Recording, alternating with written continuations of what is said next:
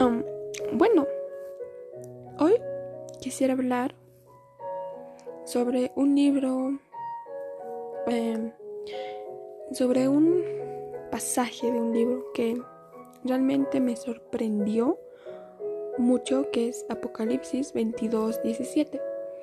Y el espíritu y la esposa dicen, ven. Y el que oye, diga, ven. Y el que tiene sed, venga. Y el que quiera, tome del agua de la vida gratuitamente. Es algo hermoso este pasaje porque nos dice, el que quiera, tome del agua de la vida gratuitamente. El que quiera, si tú quieres seguir a Jesús, si tú quieres tomar de esa agua, ven a Jesús. Él dice que está tocando la puerta de tu corazón y está esperando a que tú le abras. Dios nunca nos dice el que entienda, el que sienta, el que pueda o el que es digno. Muchas personas piensan que simplemente el que entienda toda la palabra, el que entienda, el que tenga toda la sabiduría, este puede entrar a la presencia de nuestro Dios. O el que sienta, o el que sea todo este, digno, el que, el, que, el que sienta que es digno, o el que pueda, el que cree que, el, que, cree que, que por sus fuerzas puede ir a la presencia de Dios. No, Dios reconoce que con nuestras fuerzas nunca, jamás vamos a poder ir a, alcanzar a su magnificencia, sino Dios nos hace una invitación nos dice el que quiera.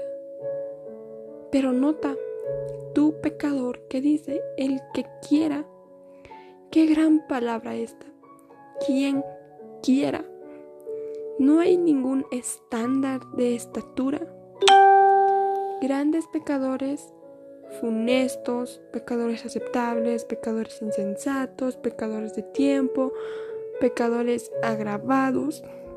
No, no, no hay una, no hay una régimen, o sea, no hay un estándar único para ir a la palabra de Dios, para conocerlo, sino que simplemente si tú quieres, si está en, en el deseo, simplemente puedes en un cuarto, puedes entrar en oración con el Padre y, entregar tu vida a Él y estar en comunión también leyendo su palabra. Si tú quieres, si está en tu deseo, puedes ir a la presencia de Dios y entregar su vida a Él. Eh, Dios nos da una invitación abierta. Nos dice, si tú, hijo mío, quieres venir a mí, yo te estaré esperando con los brazos abiertos pero tienen no vaya a hacer que en el último momento que en el último momento nosotros vayamos a Dios porque ya será muy tarde. Él vendrá por sus hijos él vendrá en Apocalipsis nos habla de la venida de Jesús y en lo que nos está hablando de la invitación es la última parte. Dios pasa por muchos procesos para llegar al fin, para que nosotros nos podamos arrepentir al final. Pero la insensatez de nosotros es tan fuerte que a pesar de tanto, aún seguimos sin reconocer que Dios es el alfa y omega. Así que tú, el que está oyéndome, ¿aceptas la invitación de Dios?